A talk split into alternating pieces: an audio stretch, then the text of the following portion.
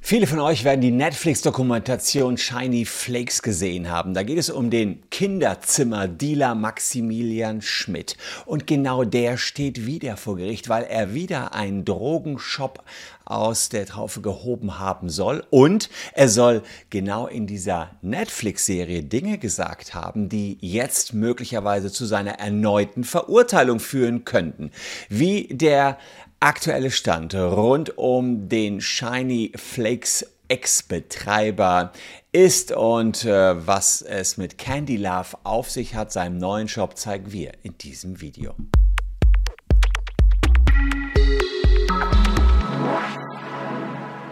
Hallo, ich bin Christian Solmecke, Rechtsanwalt und Partner bei WBS Legal in Köln. Und wenn ihr wissen wollt, wie es um Maximilian Schmidt und den Kinderzimmerdealer weitergeht, abonniert gern diesen Kanal, denn da läuft gerade ein dicker, fetter, neuer Prozess um denjenigen, der seinerzeit mal Shiny Flakes aufgezogen hat und der hier ähm, auf Instagram mit 54.000 Followern sich eher als geläuterter Mensch zeigt. Aber möglicherweise ähm, hat der neueste Prozess es in sich, denn es wird ihm vorgeworfen, einen neuen Drogenshop aufgezogen zu haben. Und von Freispruch bis 15 Jahre Haft ist hier alles drin. Die komplette Palette für Maximilian Schmidt. Der hat sich noch nicht eingelassen vor Gericht. Der Prozess hat gerade erst begonnen und der zweite Verhandlungstag war vergangenen Donnerstag. Da hat ein LKA-Beamter ausgesagt, dass man jetzt über Informanten aufmerksam geworden sei auf die erneuten Machenschaften, angeblichen Machenschaften, das muss man hier immer sagen, denn verurteilt worden ist hier ja noch keiner. Vielleicht ganz kurz zum Hintergrund, wer die Serie Shiny Flakes nicht gesehen hat oder das ist ja die Doku oder eben den, die kleine Miniserie. Äh, Shiny Flakes war ein Film und die Doku-Serie hieß How to Sell Drugs Online Fast, eine Netflix drei Staffeln gab es, glaube ich. Wir haben die rechtlich betreut. Also wer im Abspann mal guckt, ganz, ganz hinten, meistens kommt dann ja schon die nächste Folge, aber wer da guckt, der wird dann irgendwann Wildeborger Solmecke als Legal Counsels für die Serie, nicht für den Drogenshop, entdecken. Wir sind ja Medienrechtsanwälte, deswegen haben wir viele Netflix-Serien rechtlich betreut und auch Fernsehproduktionen. Und da standen wir zufällig mit drin. Für die will ich das mal eben ganz kurz hier zusammenfassen. Also, mit gerade bei 18 Jahren hat Schmidt aus seinem Kinderzimmer in Leipzig das Internet Internetportal Shiny Flakes aufgezogen, hat da massenhaft Drogen raus verschickt und deswegen wurde er eben als Kinderzimmerdealer von der Presse betitelt. Er ist dann im Jahr 2015 ähm, geschnappt worden, wurde als 20-Jähriger zu sieben Jahren Haft verurteilt, weil er sich aber in der Haft ganz gut gemacht hat, ist er nach vier Jahren und sieben Monaten auf Bewährung entlassen worden. Er selbst sagt allerdings über die Haftzeit, in viereinhalb Jahren würden andere studieren, sonst was machen, Studentenleben etc. führen. Hier im Knast hört man nichts. Früh aufstehen, abends schlafen gehen. Sehr, sehr langweilig. Aber was daraus gelernt hat aus der Knastzeit, das wird sich zeigen im Laufe des Prozesses. Denn im Prozess soll aufgedeckt werden, ob er wieder einen neuen Shop aufgezogen haben soll. Und dieser neue Shop soll Candy Love geheißen haben und soll ein neuer Drogenmarktplatz gewesen sein. Am Donnerstag meinte ein LKA Beamter, das ist sowas wie das Amazon für Drogen. Es sah ganz harmlos aus, man kam mit wenigen Klicks rein und wurde dann, da konnte man sogar bewerten und äh, da gab es eben hier einzelne Bewertungen, aber ähm, zu diesem Shop, hier unten sieht man, ich kann dir Candy Love empfehlen. Also auch da beste Empfehlungen gab es seinerzeit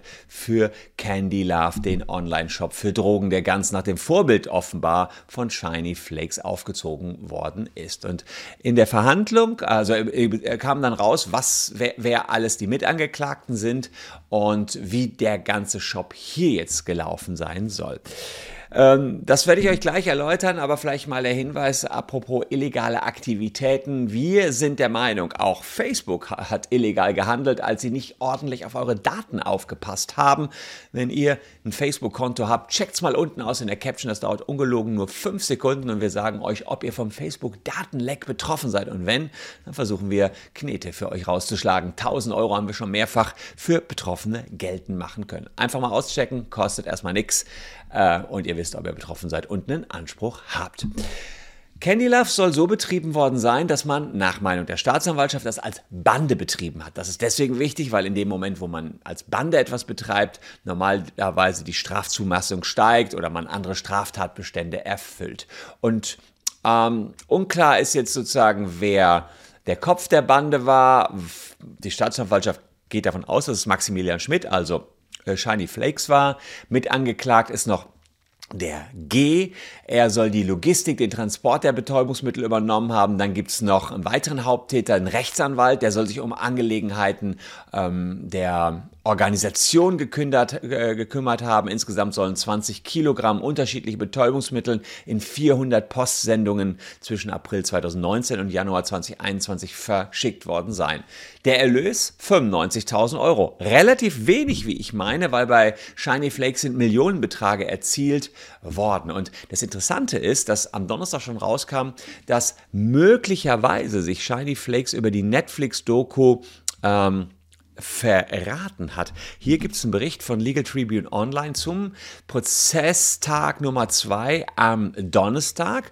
Da ähm, hieß es, es fielen Parallelen und Details der Netflix-Doku auf, in der Schmidt angab, beruflich Autosachen zu machen. Also wer die Netflix-Doku gesehen hat, sieht, dass er eben sagt, ich mache Autosachen. Nach Aussage eines Zeugen soll sich der Angeklagte G, der möglicherweise auch einer der Haupttäter ist, während seines offenen Vollzuges, also der war auch dann äh, gerade auf Bewährung drauf, der Angeklagte B, oftmals auf seinem Autohandel im Borner Sachsen aufgehalten haben.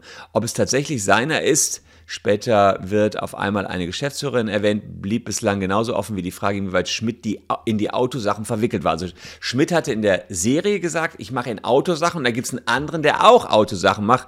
Das deutet darauf hin, dass die miteinander zu tun haben. Und dann gibt es noch einen ominösen Anwalt, R, ähm, und der hat den Autohandel in rechtlichen Angelegenheiten vertreten und auch in strafrechtlichen Angelegenheiten. Das wird gleich jetzt noch wichtig werden bei der strafrechtlichen Wertung, ob man einen Rechtsanwalt einfach so telefonisch abhören kann.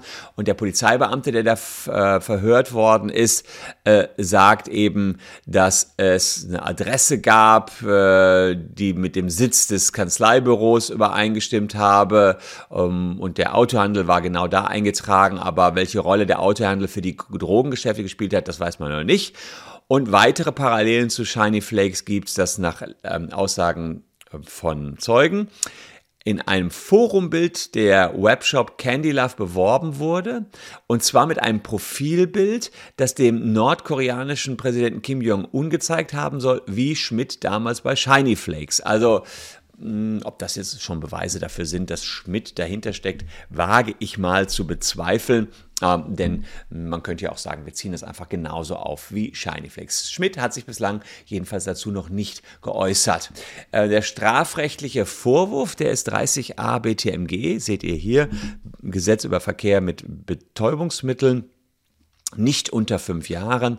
Wer Betäubungsmittel in nicht geringer Menge unerlaubt anbaut, herstellt, mit ihnen Handel treibt und dabei als Mitglied einer Bande handelt. Und da sind wir schon dabei. Wann hat man eine Bande? Da kommen wir äh, dazu, dass man die Einstufung als Bande braucht man mindestens drei Personen.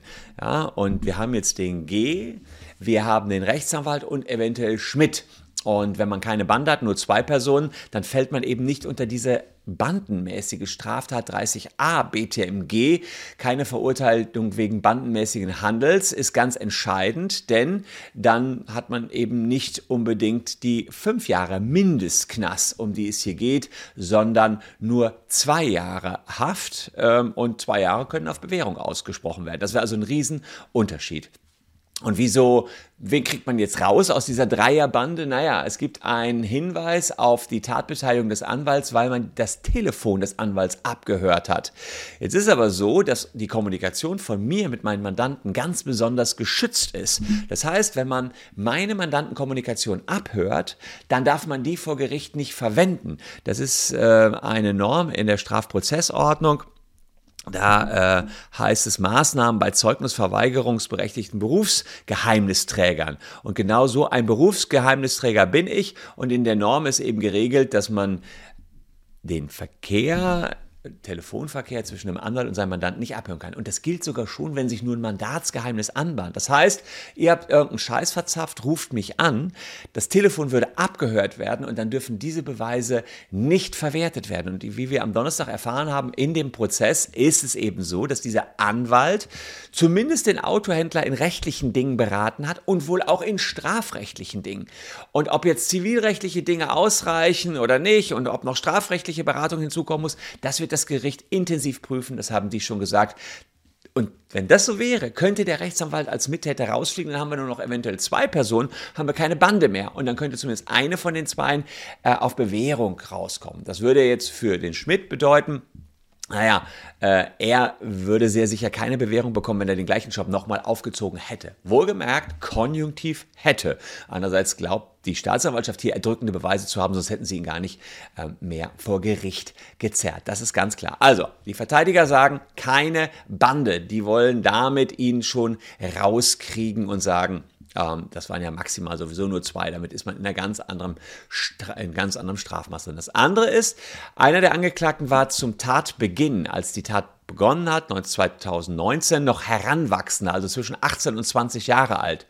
Und deswegen ist normalerweise die Jugendstrafkammer zuständig und das Jugendstrafrecht müsste eben entsprechend gelten. Da sagt allerdings das Gericht, nee, nee, nee, nee, wir nehmen die alten Tatsachen, wo die noch Heranwachsende waren, also zwischen 18 und 20, nehmen wir raus, da, da, reden wir hier gar nicht drüber, wir nehmen nur die späteren Taten.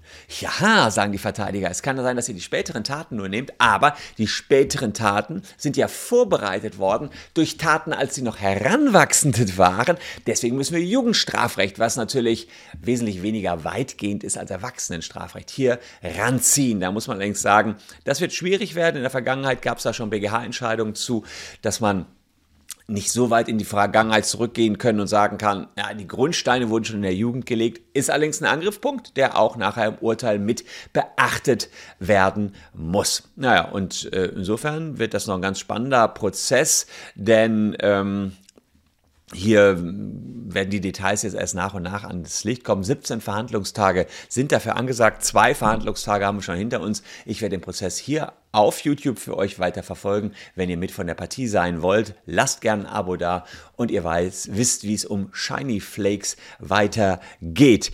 Ähm, man weiß nicht hundertprozentig, ob Maximilian Schmidt äh, mit diesem Bild hier, was er in seiner Instagram-Story veröffentlicht hat, den Prozess meinte, aber er sagte, Wissenschaftlern zufolge sind Shiba Inus, das ist offenbar sein Hund, genetisch die nächsten zum Wolf. So, und er sieht einen Hund, wie es Häufchen macht. Guess that Uh, that's how our real wolves take a shit. Also jetzt wird in den Medien teilweise kolportiert, dass er damit sagt, ich scheiß auf den Prozess. Ob er das wirklich so gemeint hat, wage ich einfach mal zu bezweifeln. Aber so ist es in der Presse dargestellt worden. Wir werden sehen, wenn er da nochmal verurteilt werden würde. Glaube ich, will er nicht mit der Bewährung mehr davonkommen. Das ist sehr safe, aber das musste ihm die Staatsanwaltschaft alles erstmal nachweisen. Wenn ihr mit von der Partie sein wollt, den Prozess mit mir begleiten wollt, abonniert gerne den Kanal. Ich halte euch up to date.